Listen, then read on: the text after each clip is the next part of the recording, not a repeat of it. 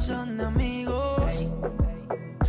Empezamos al rollo yo por unánimo Miami 990, Leandro Soto, Ricardo Montes, toca hasta las 12 del mediodía. Más adelante estaremos hablando, como hemos hecho ya desde, hace un par de semanas, eh, dándole protección a los establecimientos locales que están abiertos dentro del el sur de Florida, establecimientos esenciales que son muy importantes conocer, están abiertos, ya pueden ser establecimientos de comida, la semana pasada también dimos uno de aire acondicionado con este calor que estamos eh, sufriendo aquí en, Florida, en el sur de Florida. Créanme que es muy importante si se llega a romper, si se llega a dañar el, aire acondicionado de su casa, que pueda arreglarlo. Pero bueno, ayer Leandro ya estaba, eh, fue el, los primeros capítulos, los dos primeros episodios del documental de Michael Jordan. Eh, antes de hablar en profundidad del documental como tal, Cabe destacar la historia previa a este documental que la estuve leyendo el fin de semana antes de que fuera inaugurada y realmente que es, fascinante, ¿no? Como tiene, sabes que la figura de Michael Jordan eh, es una figura mítica, ¿no? No solamente por lo que hizo en el tabloncillo, incluso por hoy. ¿Por qué? Es un tipo que no aparece mucho en público, eh, a pesar de que es dueño de los Hornets de Charlotte, no es activo en las redes sociales, eh, tiene como esa figura misteriosa, ¿no? Y, que, que va en contra que siempre lo ha hecho, va en contra de lo que ha hecho el, resto de sus colegas, ¿no? Claro. Eh, este documental eh, fue una idea de Adam Silver, actual comisionado de la NBA, que en ese momento era el encargado de lo que se llamaba NBA Entertainment, ¿no? Y él fue el de la idea de, darle personalidad fuerte a cada uno de los deportistas en la NBA. Él entendió en estos años, a, mediados de los 90, dijo, ok, eh, tengo la posibilidad con Pat Ewing, con Charles Berkeley, eh, con Jordan obviamente, con Clyde Drexler, con Hakim Olajuwon, darle personalidad a esta gente, ¿no? Y, obviamente conseguir más profit, revenue, más ganancias de todo esto. Entonces él dijo, mejor oportunidad que seguir el día a día de la temporada de uno de los mejores equipos en la NBA. Claro, ellos no se imaginaban que ese equipo iba a volver a campeón. Estamos hablando de un equipo que para entonces había quedado, eh, había conseguido cinco títulos en siete años tenía el retiro de Michael Jordan en el medio.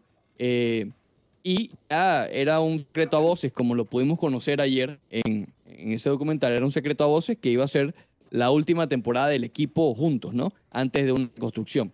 Eh, entonces él dijo, ok, voy a tratar de hacer a este equipo de, hacer un documental, de, seguirlos y, grabar video al respecto. Entonces, obviamente haciendo las investigaciones, le dijeron, mira, tienes que hablar con dos personas aquí, ¿ok? Phil Jackson, que es el, coach, y obviamente con el socio, con Michael Jordan. ¿okay? Claro. Él habló, eh, Adam Silver, con, con Phil Jackson, y Phil Jackson, algo que le sorprendió a Silver, que dijo que sí, dijo, claro, sí, a ver, aquí estamos hablando de cámaras en el vestuario, ¿ok? Cámaras en el, siguiendo todo, eh, a todo momento. Phil Jackson dijo que sí, claro, con la condición de que si él decía, que salga en un momento que voy a hablar algo privado, que, que el staff de cámaras lo hiciera, ¿no? Algo que obviamente es natural, no hay, no hay ningún problema. Y después, cuando Adam Silver se sienta, antes de ir a lo loco a hablar con Michael Jordan, se sienta a planificar cómo comenzó Jordan de esto. Jordan, una personalidad complicada, no es fácil, ¿ok? Eh, él dijo que, ¿qué es lo que más le gusta a este a Michael Jordan? Además de la competitividad, el control, ¿ok? Ser el control de las cosas, ser el caballo, ser el más importante. Entonces Silver sentó con Michael Jordan y dijo, mira, este es el proyecto, esto es lo que la parte de los pros del proyecto de, ser la, eh, la, imagen individual, obviamente tú vas a tener un revenue aparte con todo esto, etcétera, etcétera, etcétera. Pero la parte del control, que, que digamos él entendió que era lo principal con lo que puede vencer a Jordan, le dijo, mira, vamos a grabar todo esto, todo el año, perfecto, juego tras juego, todo, absolutamente pero no se va a publicar ni un segundo de todo el material hasta que tú digas que sí. ¿Ok? Y le dijo Silver a Jordan, en de los casos, si tú no quieres que se publique, vas a tener tremendo documental a tus hijos. ¿Ok? Entonces, eso, Jordan dijo que sí. Obviamente, se graba todo esto, toda la temporada, se, eh, sucede que llegan a las finales, ahí el tiro fabuloso ese de Jordan, que ya saldrá el documental. Eh, Estamos hablando de 1998. Año tras año, Jordan decía que no. Jordan decía que no, que no se publicara, que no se publicara. que no, no, eh, que no el permiso para que se hiciera la, la aplicación del documental, etc. Esto, repito, 1998. Después hay una, eh, porque claro, estaba el material en crudo, ni siquiera había un director, ¿no? O, después que Jordan era que sí, había que empezar a, hacer la, la, edición, empezar a darle historia a todo el, el, documento crudo que había allí guardado, digamos, pocas personas en una oficina, en un closet básicamente de ESPN, estaban todas estas cintas eh, guardadas y, no todo el mundo sabía de su existencia. Claro. En el 2016, finalmente, luego de un gran proceso, gran proceso, eh, se, le, eligió un director, se eligió a, alguien que pudiera ese pitch, ese discurso a Michael Jordan para que, que sí. Eh, una de las palabras clave fue, mira, cada día vemos más a niños, a jóvenes, con tus zapatos, ¿okay? con la marca Jordan, con tus, con tus zapatos pues.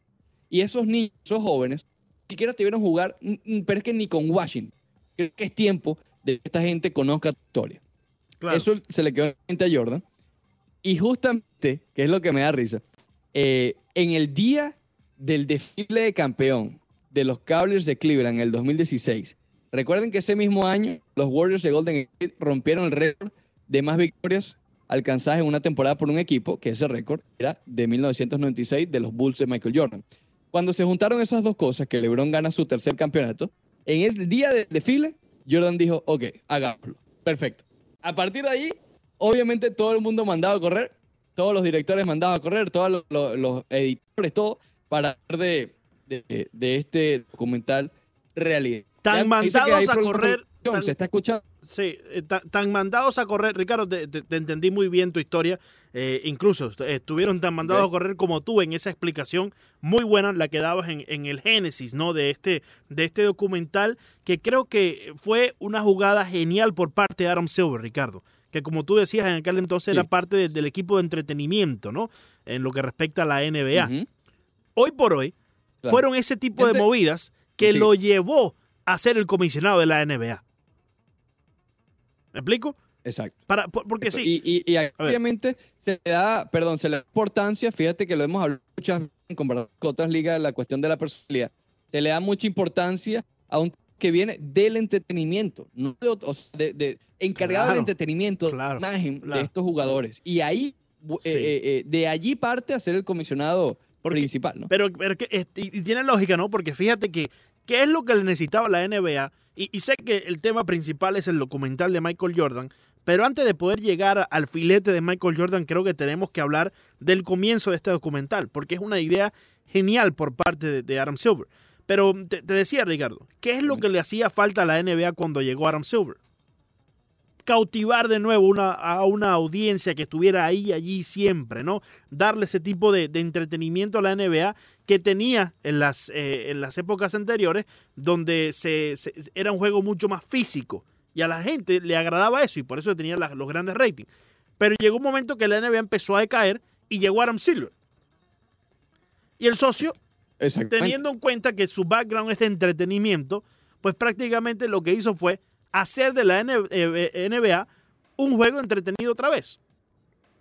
O por lo menos una liga entretenida de ver, ¿no? Porque el juego ya de por sí, los, niños nunca lo dejaron de jugar. Era entretenido. Pero una liga entretenida de nuevo, que, tuviese esa, eh, esa, ese el por qué lo voy a ver.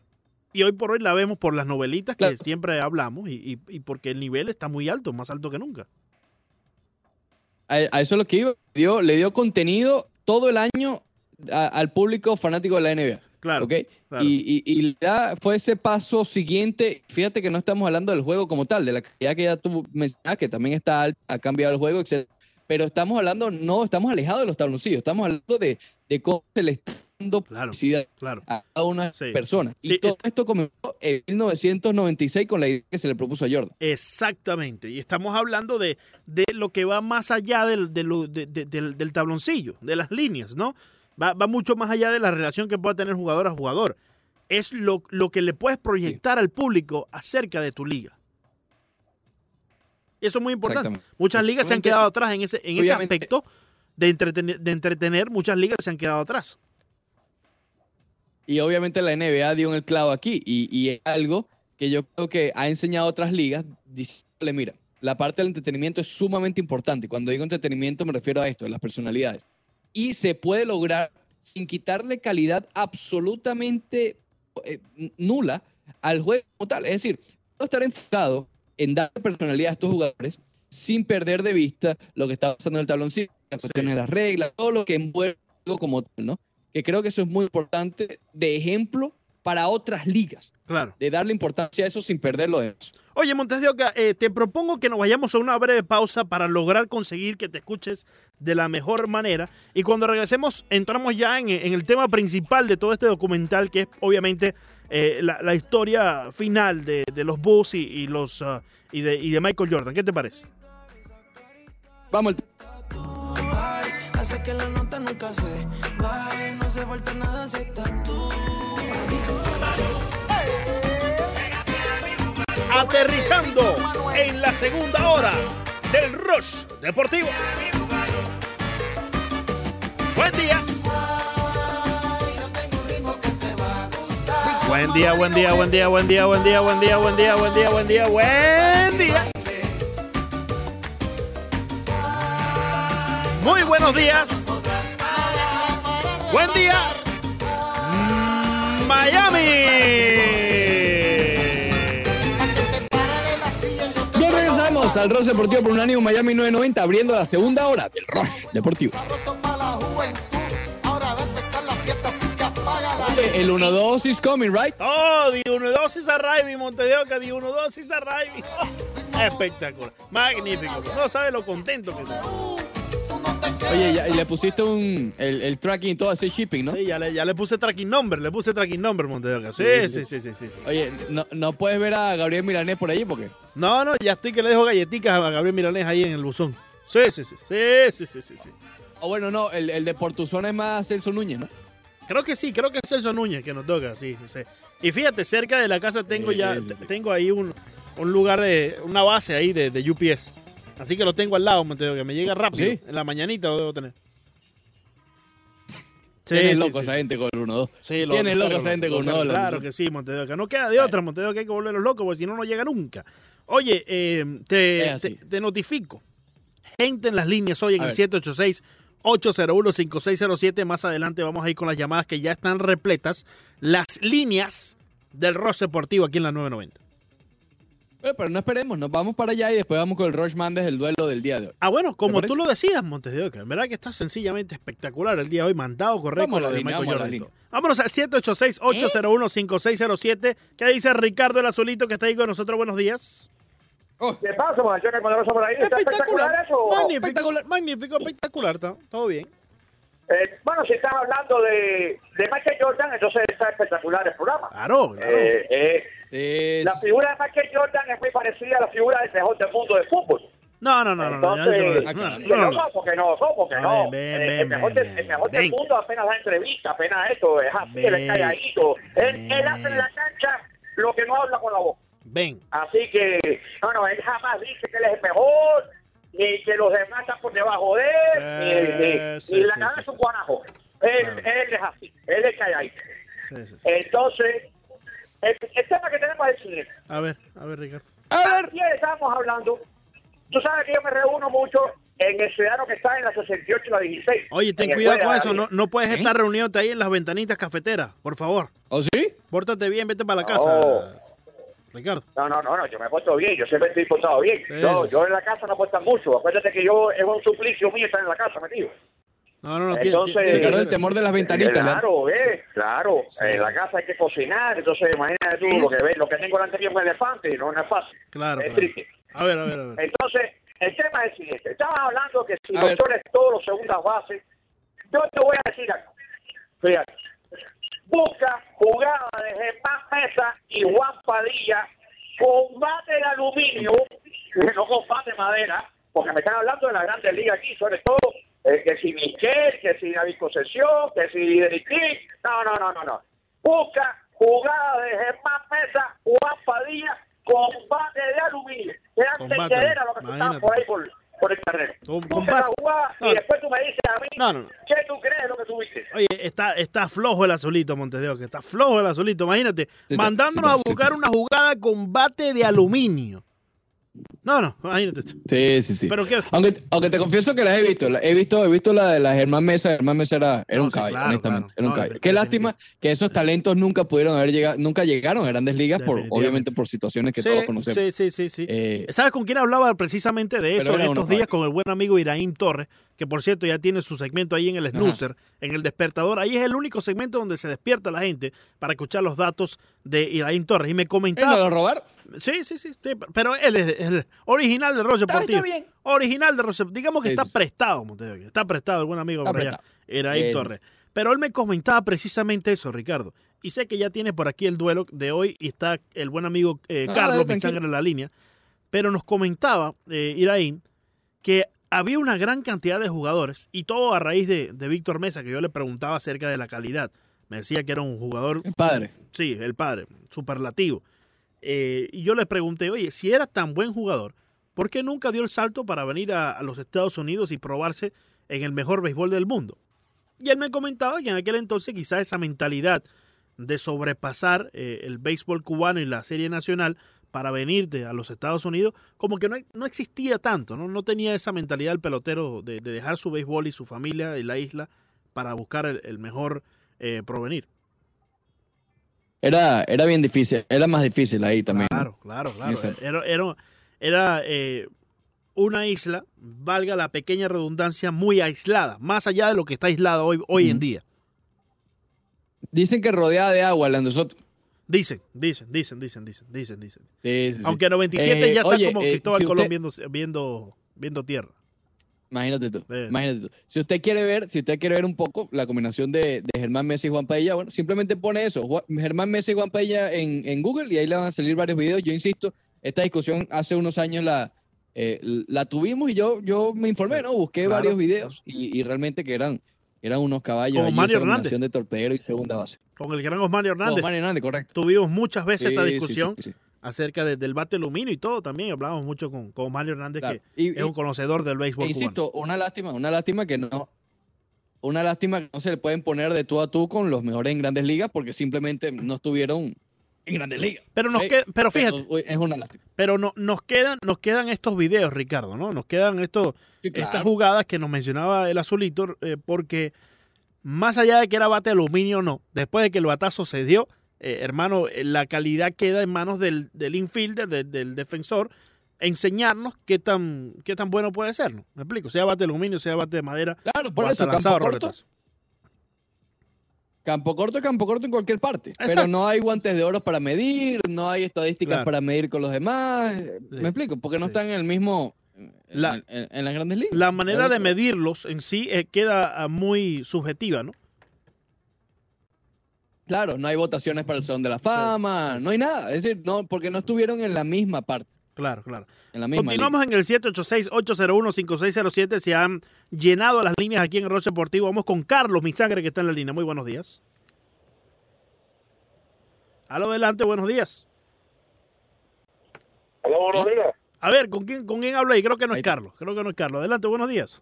Hola, es Jordi, buenos días. Ah, Jordi, adelante, buenos días, hermano. ¿Qué dice? ¿Cómo estás, hermano? Hola, ¿cómo están, muchachos? ¿Cómo está todo por ahí? ¿Todo bien? Bien, bro. Oye, el documental de ayer, esa, esos primeros capítulos lo transmiten en algún momento durante la semana, ¿no saben? Eh, no, ni idea, todavía, ni idea. Bueno, está bien, está bien. No, no, era, era para saber nomás. A ver si co- copia el link, copia el link y lo manda a Barcelona. Ah, bueno. a lo bueno. Ver cómo No, te sale de pecho No, frío, no, no, Jordi. Jordi, Jordi, Jordi, ven, ven, ven. Jordi, ven.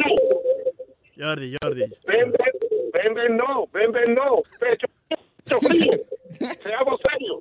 Jordi, Jordi, Pecho pero... frío, pecho frío. Ven, ver, ven. Yo- Jordi, no me combine la cuestión. No me, déjame a Michael Jordan tranquilo con su documental en la NBA. eh, pero no me combine la cuestión. pues. Ustedes fueron los que me dieron el pie. Era, era supuestamente un pecho frío en los primeros inicios. Bueno, no necesariamente. Sí, al principio era pecho frío. Era un poco más reservado. Yo diría reservado. Reservado, Monteo.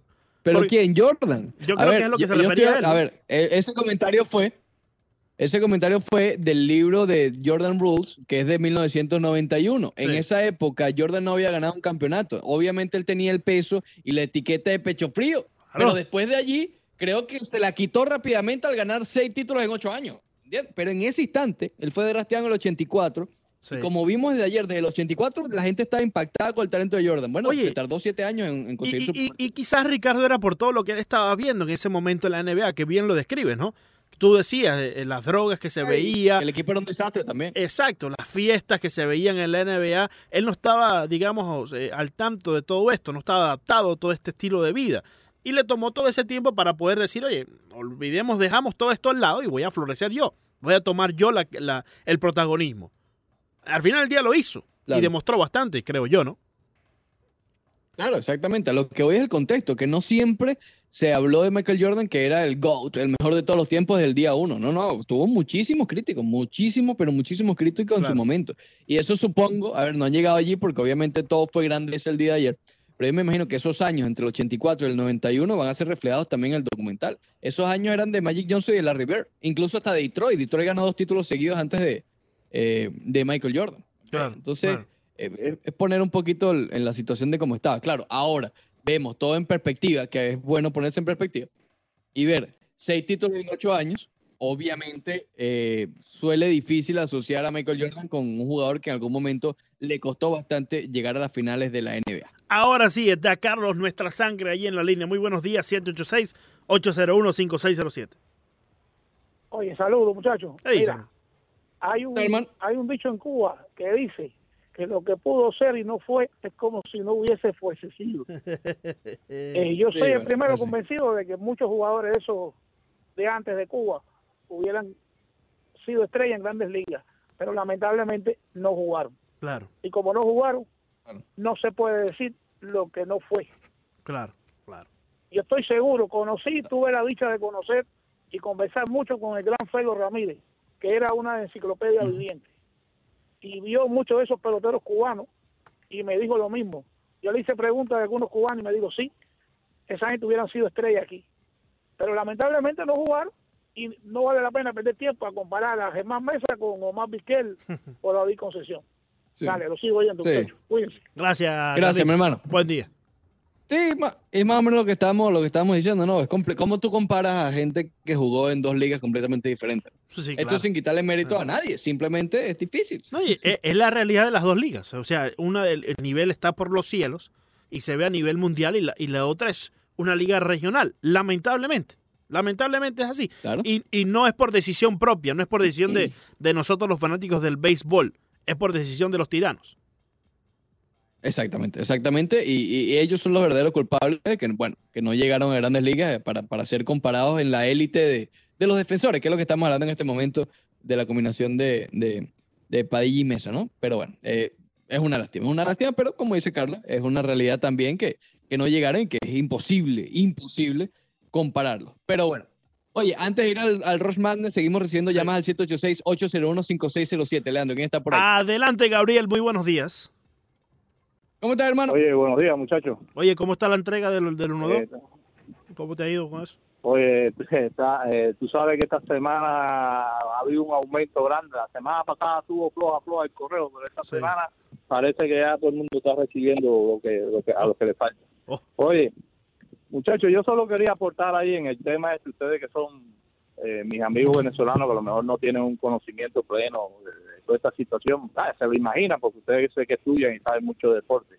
Pero la liga cubana, eh, aparte de que usted tiene razón que no se puede comparar a estos deportistas que fueron grandes estrellas, eh, leyendas de la pelota en Cuba y que realmente fueron muy buenos, pero al, al, al deportista cubano en general hay que agregarle otra situación, que aparte de que ellos no, no jugaron mucho, había mucha mucha propaganda ideológica con- contra esto, bombardeaba el régimen, eh, cada vez que ganaba una medalla lo comprometían, eh, dedícase al que está enterrado debajo de la piedra, dedícase al otro, que la patria, toda esta ideología barata.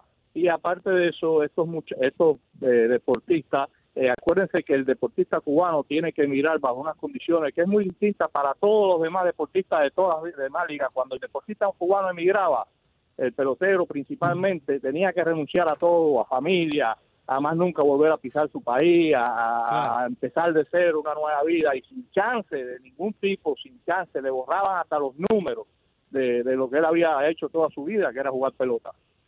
Y no todos estamos preparados para, para emigrar, no todos tenemos el carácter y no todos tenemos la valentía para dar un paso así. Es por eso que yo eh, Claro. le digo que tienen sus méritos, son estrellas en Cuba, pero lamentablemente no los podemos comparar con los de acá. Claro, y claro. la culpa, sí, es del régimen y también de algunos de ellos porque no tuvieron la valentía.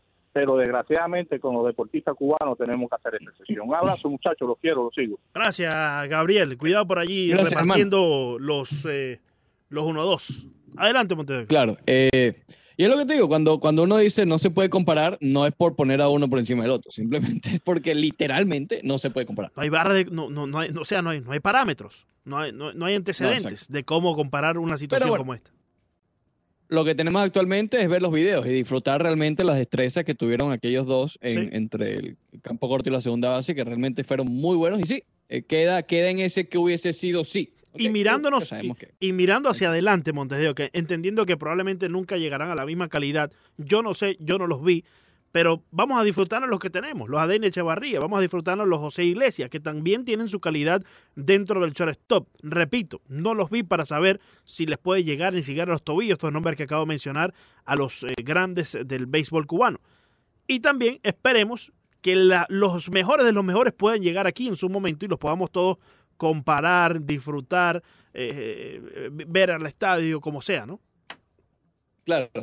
Leandro, ponme house un momentico para grabar estos dos minutos. Hoy es corto el Rush Madness porque Sí, obviamente ya ambos encuentros los hemos, los hemos discutido en la primera ronda. Hoy inicia, inicia la segunda ronda eh, del Rush Madness. Oye, eh, Hoy, eh, el azulito, el azulito Montes de Oca nos ha, nos ha puesto unos buenos fileticos por allí de vez en cuando.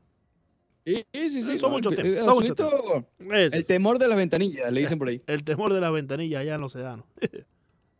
Bueno, te decía que hoy comienza la segunda ronda de- del Rush Madness. Hoy tenemos el duelo entre el juego 5 de las finales del 2012, que si usted recuerda muy bien, en ese juego número 5 de la final del 2012 de la NBA, fue cuando se corona campeón por primera vez el Miami Heat en el Big Three, no por primera vez en la historia, la primera vez fue en el 2006, pero la primera vez con LeBron James se coronan eh, frente al Thunder de Oklahoma City. Repito, el Thunder ganó el primer encuentro y fue una serie cerrada, ¿ok? Fue una serie cerrada a pesar de que se definió en cinco encuentros, porque todo, cada uno de los juegos tuvo su historia bastante cercana. Es decir, no es una locura decir que el Thunder, por ejemplo, hubiese ganado el juego 2 y el juego 4, que fueron los más cerrados además del 1. Y estamos hablando de una diferencia de 3-1 con respecto al Thunder frente al Miami Sí, pero Miami tuvo ese factor H al final de cada uno de esos encuentros para definir, incluso en el juego 4, cuando LeBron James sufre de calambres.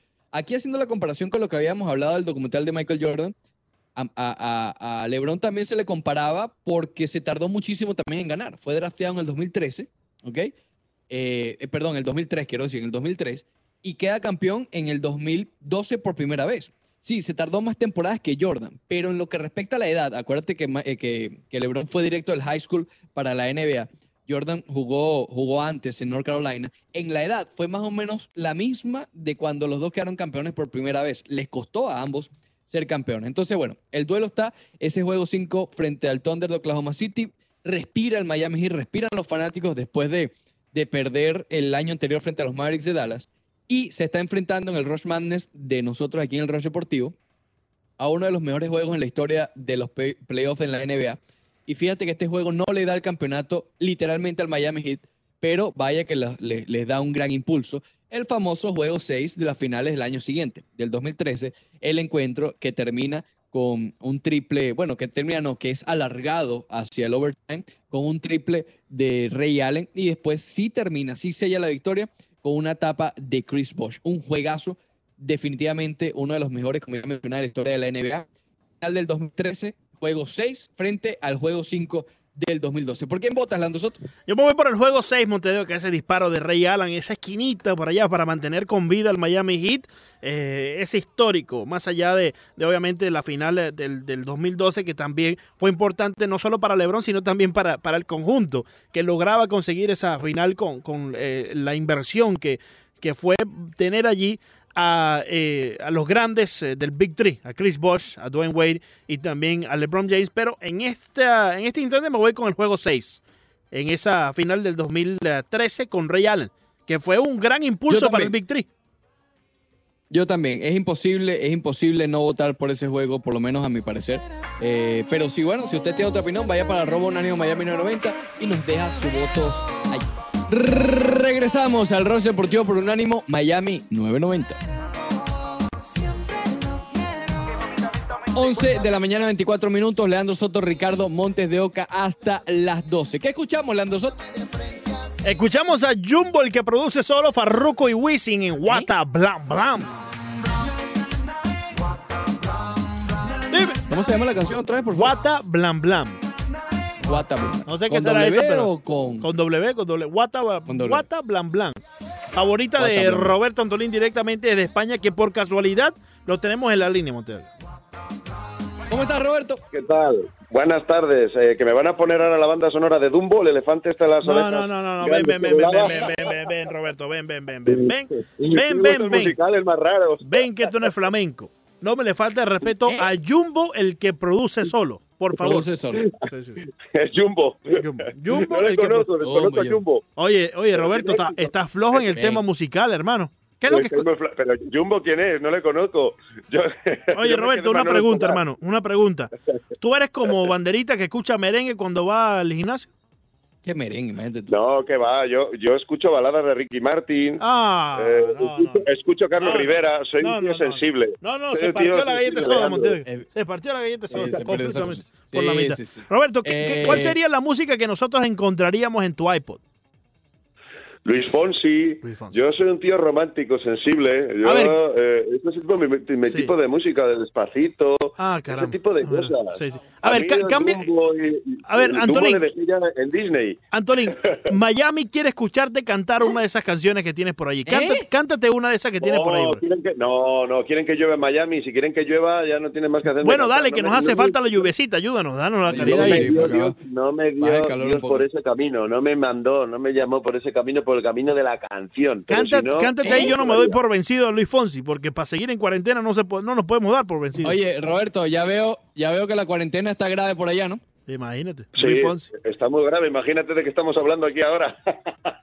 no, hombre, no, la sí, cuarentena, sí, ahora hablando ya en serio, la cuarentena en España está algo mejor. Eh, el número de infectados bajó, el número de muertos Amén. también ha bajado. Qué bueno. Seguimos con las mismas reglas que antes. Si bien el gobierno de Pedro Sánchez nos ha dicho eh, que a mí no me afecta, porque yo no tengo hijos todavía, que mm, se acababa el 27 de estado de alerta, eh, lo ha prorrogado otros 15 días más, y en esos 15 días más que ha prorrogado el estado de alerta del 27 de abril al 6 de mayo, pues ahí van a poder salir ya los niños eh, acompañados por un adulto, por su papá o por su mamá. Eso es lo que se ha abierto un poco la mano, eh, que nos van a dejar salir. A mí no me afecta porque no tengo hijos. Con lo cual, eh, eh, eh, acá en España se ve como, bueno, eh, los niños son los que más lo contagian, eh, van a acompañarse de un adulto, los adultos se van a reunir cuando salgan con los niños eh, y la gente ya ve peligro de que se pueda desandar lo que hemos andado, ¿no? De habernos quedado en casa.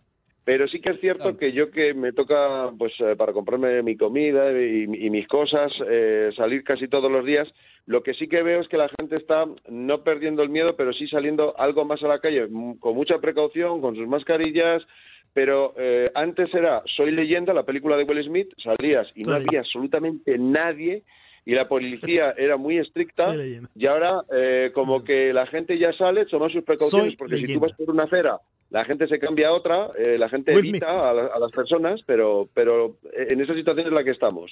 Roberto, ¿cómo estás haciendo con el tema del corte de pelo, hermano? Ese tipo de cosas. O sea, eh, es muy necesario. Yo estoy, yo estoy sufriendo. Yo soy una persona que toda Sí, la semana me corto el pelo y no he podido hacerlo de, de tal manera habitual. Yo me voy a dejar melenas como el Rey León. Ah, Así que no, no, tengo no, problema, no me le estoy no, cortando directamente. ah, como tengo buen pelo, No, me le estoy cortando y, y me estoy dejando el pelo largo. ahí, Ah, bueno. un moño. Un moño, ¿Un como moño? Como cristiano. No, no, no. Oye, oye, Roberto, por favor, hermano, quiérete un poquito. Por favor, tú eres un tipo que tiene No, que hombre, cuidar pero su la coleta imagen. se lleva, Leandro.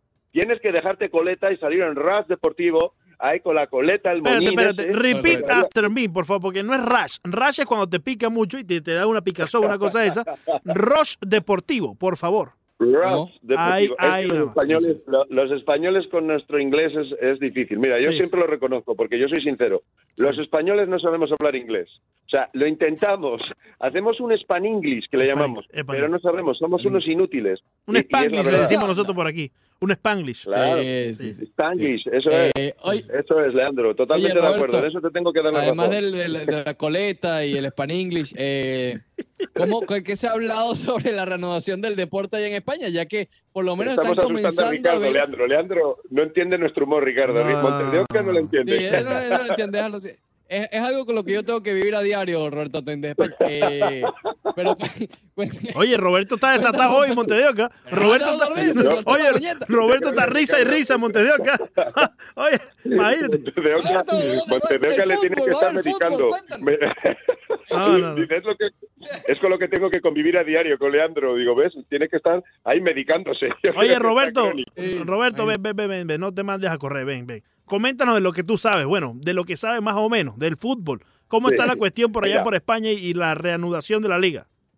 Bueno, pues yo les cuento. Mira, el Consejo Superior de Deportes, con Irene Lozano a la cabeza, ha tenido que ser una mujer la que ha tenido que mediar y arreglar esto. Porque si no, si estamos esperando a que Tebas, el presidente de la Liga de Fútbol Profesional, y Luis Rubiales, el presidente de la Federación de Fútbol Español, se hubieran reunido, que son enemigos íntimos, hubiera sido imposible. Bueno, pero ¿qué Entonces, importa que sábado- sea mujer, que sea hombre? ¿Qué importa? No, el problema es que no, juguemos. Las mujeres en España tienen mucho poder. Las mujeres en España eh, tienen mucho poder. No, hombre, Irene y en la Lozano- casa de Ricardo también tiene bastante poder. Sí, Pero muchísimo. en, en- en este caso ha sido una mujer la que ha sentado a los dos en persona ocho horas de reunión el sábado, ocho horas de reunión. Ya han llegado a un acuerdo que la liga tiene que terminar, el campeonato de Liga Español tiene que terminar. Hoy se han reunido otras tres horas de forma telemática, el otro día fue en persona y la fecha provisional que hay es, la del 6 de junio. En el 6 de junio empezaría la Liga de Fútbol Español. Esa es la fecha provisional a última hora. E, eso sí, las autoridades sanitarias y el gobierno español tienen que dar el ok. Pero ya las tres partes están de acuerdo, el Consejo Superior de Deportes, Federación de Fútbol Profesional y la Liga de Fútbol Español.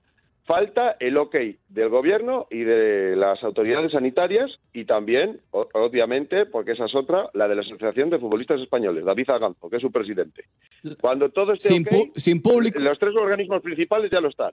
6 de junio es la fecha. Ahora vamos a ver lo que dice las, eh, las eh, autoridades sanitarias pertinentes y el gobierno español eh, con Pedro Sánchez a la cabeza. Por otro lado, también Eh, les, Roberto. cuento, les voy a contar más Sí. cosas. El Madrid está sopesando, el Real Madrid, esto es noticia de hoy, de última hora, y va a ser muy interesante para todos los que escuchen el programa y sean aficionados del Real Madrid, está sopesando la idea de jugar en Valdebebas, que son los campos de entrenamiento, y no en el Santiago Bernabéu para agilizar las obras. Quiere decir que como se va a hacer sin público, porque eso sí que está claro que las 11 jornadas que quedan son sin público, el Real Madrid eh, está decidido que se juegue en Valdebebas, en los campos de entrenamiento, y no en el Santiago de Bernabéu, con el fin de que se vayan agilizando más las obras en, el, en dicho campo. Eh, Roberto, y de si se reanuda la UEFA Champions League, ¿no habría problema en jugar allí, en, en Valdebebas? Eh, sería para el campeonato de liga, porque lo primero que se va a reanudar es el campeonato español. Eh, los alemanes son los primeros que en Europa han empezado ya eh, con los entrenamientos. Eh, en el resto de Europa se tiene miedo, porque obviamente si comienza la Champions, que si la- la- el campeonato de liga comienza en junio, todos los campeonatos de ligas europeos tendrían que comenzar en junio. Los alemanes ya comenzaron a entrenar. Muchos equipos de la Bundesliga ya están entrenando. La Champions, si empiezan los campeonatos domésticos de cada liga y de campeonato eh, europeo, sería en septiembre. Si se comienza, repito, en junio, la Champions de esta temporada sería en septiembre. Se tiene miedo a los equipos alemanes porque han comenzado antes los entrenamientos, eh, cuando en el resto de ligas todavía no se está sopesando nada de eso. Roberto, ¿y has escuchado algo? A ver, desde acá hemos escuchado ya varios rumores de que, entendiendo que se pudiera jugar hasta septiembre, que hay una reformulación incluso definitiva de los formatos de cada una de las ligas domésticas. Algo así como, no sé, el estilo de apertura, clausura que se juega en, eh, aquí en este continente. ¿Has escuchado algo así? Es decir, si la Sí, Champions va sí, hasta pero- septiembre, pero- pero ¿qué hacer eso- de eso son próximo? solo, su- Sí. son solo suposiciones, no hay nada oficial. Eh, lo que tienen claro es acabar esta temporada. La siguiente ya se, ya se pensará lo que se hace, porque eh, como recordemos que se han aplazado Juegos Olímpicos, han aplazado Eurocopas. Eh, el próximo campeonato sí que se especula, son especulaciones y suposiciones, más de parte de los medios de comunicación que de los organismos oficiales, que la próxima temporada se puede hacer una especie de torneo apertura, torneo clausura, se puede hacer el campeonato a una sola vuelta y no a dos vueltas, eh, que se juegue solo en el campo mediante sorteo de una primera vuelta y no como ahora que se hace eh, ida en el campo, por ejemplo, en Santiago Bernabéu, Real Madrid, Barcelona y luego en el Camp Nou. Sería solo una vuelta o con torneo apertura y clausura, pero solo son suposiciones. Lo que se tiene claro es acabar cuando se pueda estas 11 jornadas más la final de la Copa del Rey. Cuando sea. La fecha que se ha propuesto eh, de forma provisional, si la aprueba el gobierno, es 6 de junio ahora terminar lo que queda. Si esta fecha la tienen que posponer más adelante, pero hasta que no se acabe este campeonato no puede comenzar el siguiente campeonato. Y ahí ya verán cuál es la mejor fórmula para recortar las fechas o cómo lo pueden hacer. Pero lo primero que les preocupa es acabar estas 11 jornadas y la final de la Copa del Rey. Eso es lo que nos han transmitido los organismos oficiales a los medios de comunicación de acá. O sea, hay más prioridad en terminar esta temporada corriente en, en no tocar las próximas, ¿no? Hay más prioridad en que termine esto y no tanto la reformulación de las próximas eh, Ricardo, tú has dado en la clave. La clave y la prioridad y en lo que están de acuerdo todos y lo que se va a hacer, sí o sí, o sea, eso ya, o sea, no van a dar la temporada como nula. Antes especulaba con que quizás se podía suspender el campeonato.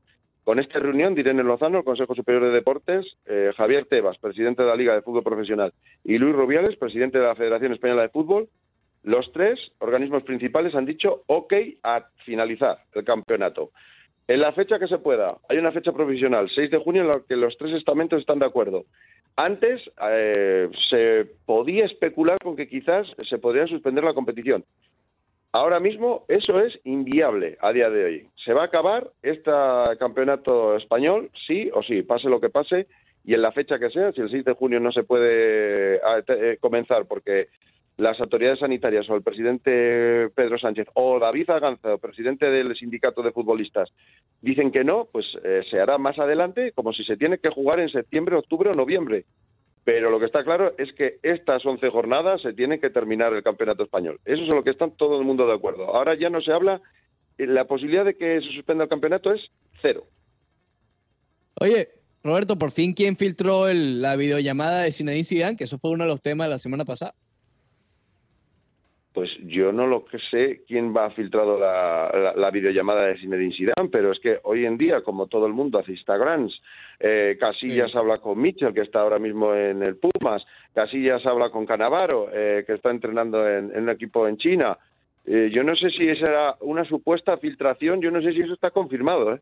Lo desconozco. Lo- el, que no, sí- el que sí que no filtra, sino que lo pone en las redes sociales abiertamente es Morata, que hay mucha polémica acá en España por las declaraciones sí. que hizo a un youtuber eh, italiano en las cuales declaró que lamentablemente había tenido que vestir otras camisetas como todos suponían la del Real Madrid y que él es eh, atlético de toda la vida que eh, él se siente colchonero y es del Atlético de Madrid. Esto ha levantado una polvareda en, eh, acá en España eh, terrible, porque nadie escupe en el plato que te ha dado de comer un Real Madrid que le hizo multimillonario, Álvaro Morata, no lo olvidemos, y futbolista profesional. Y Y campeón. es el jugador que es hoy, fue gracias al Real Madrid. Exactamente. Y cuando está en el Real Madrid también hablaba un poco mal del Atlético, ¿no? En su momento. Sí, obvio. eh, las declaraciones cuando van al ayuntamiento de la Comunidad de Madrid, la rivalidad entre el Madrid y el Atlético es comparable a la que pueden tener dos equipos de la misma ciudad que están enfrentados a muerte, eh, como pueden ser el Milán y el Inter de Milán en la Serie A italiana. Pues ese- esa es la gran rivalidad que hay entre, estos dos equipos. Y en el ayuntamiento, pues eh, eh, Morata, pues eh, sí que ha dado a veces eh, algunos gritos contra el Atlético de Madrid, en las redes sociales también, pero ahora está claro que se tiene que ganar la afición del Atlético, pero es que hay un caso que es eh, muy irritante. Yo recuerdo a Raúl González Blanco, el eterno 7 del Real Madrid, que comenzó en las categorías inferiores del Atlético de Madrid y hizo camino inverso a Álvaro Morata. Pero sin embargo luego Mm. se ganó ser un ídolo del madridismo sin tener que insultar al Atlético de Madrid, como en este caso sí que ha hecho Álvaro Morata. Y por eso está indignado tanto el Real Madrid como club y sobre todo los propios aficionados del mundo del madridismo con estas declaraciones de un Álvaro Morata que ha ganado algunos títulos, ¿eh? no pocos, con el Real Madrid. Exactamente. Oye, ya por último, Roberto, eh, cada vez leo más en los portales de España la cercanía o la supuesta cercanía, y eso es justamente lo que te voy a preguntar, ¿qué tan real hay de allí? De Lautaro Martínez con el conjunto del Barcelona, incluso hasta llegó a coquetearse con el Real Madrid, pero yo no sé qué, qué tanto sea verdad eso y más, eh, contenido para generar clics. ¿Cómo, lo ve, ¿Cómo se está viendo desde allá en España ese acercamiento entre Lautaro y el Barcelona? Ahora mismo eso es inviable. Eh, yo hablé hace cuatro días con Quique Setién, entrenador del Fútbol Club Barcelona, que tampoco eh, la Junta Directiva de Bartomeu le, está informando mucho sobre los fichajes y los jugadores que van a que van a poder eh, tener en el próximo mercado y no se sabe cuándo se va a abrir el mercado y lógicamente el problema que va a haber económico para muchos clubes y entre ellos el Barcelona donde ha tenido que hacer un ERTE y varios recortes de sueldo a sus jugadores pensar en un fichaje del nivel de Lautaro eh, donde el Inter de Milán pienso que eh, dejar salir a su jugador franquicia sería eh, bastante complicado y, si le deja salir porque necesita dinero el Inter de Milán. Que pienso y creo que hay otros clubes eh, con mayor motor y músculo financiero que el Barcelona en estos momentos. Recordemos los jugadores que tiene el Barcelona en nómina, la masa salarial. Recordemos eh, el problema que está teniendo el Barcelona para hacer frente a, pagar los sueldos a sus jugadores. Griezmann, Suárez, Messi, eh, Dembélé, Coutinho que volverá de la cesión del Bayern de Múnich. Mm, Piqué, Busquets, eh, Ter Stegen, eh, ¿cómo va a pagar el traspaso de Lautaro y cómo va a pagar el sueldo de Lautaro si no está pudiendo pagar a sus jugadores ahora mismo, los que tienen nómina? Es un problema. Está pensando Claro. en vender. En Barcelona se está hablando ahora mismo de ventas, de, de desalojar eh, jugadores y masa salarial de la plantilla, que no lo va a tener fácil para colocar a los jugadores que tiene con lo que están cobrando en el Barcelona tampoco. Pero de eso se habla. No se habla nada de Lautaro Martínez por acá.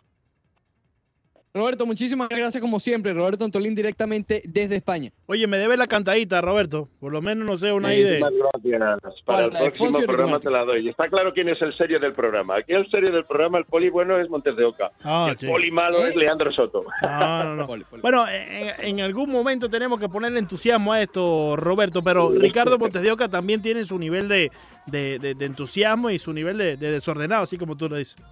No, Claro, yo no lo dudo. Forman un tándem perfecto, bien encajado, eh, increíble. Ah, bueno. un te- abrazo desde España. Dale, Cuídense mi en Miami, que he oído que han abierto las, las playas.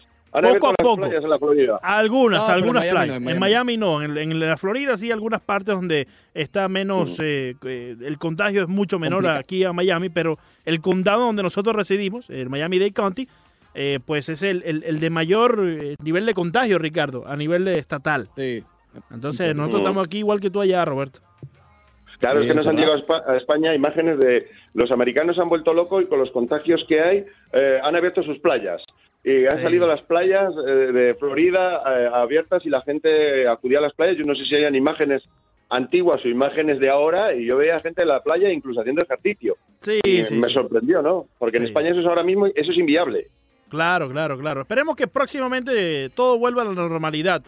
Más temprano que tarde, Roberto. Muchas gracias por el contacto. Muchas gracias a ustedes y un abrazo y cuídense, Leandro y Ricardo Montes de Oca. Chao. Ah, qué le-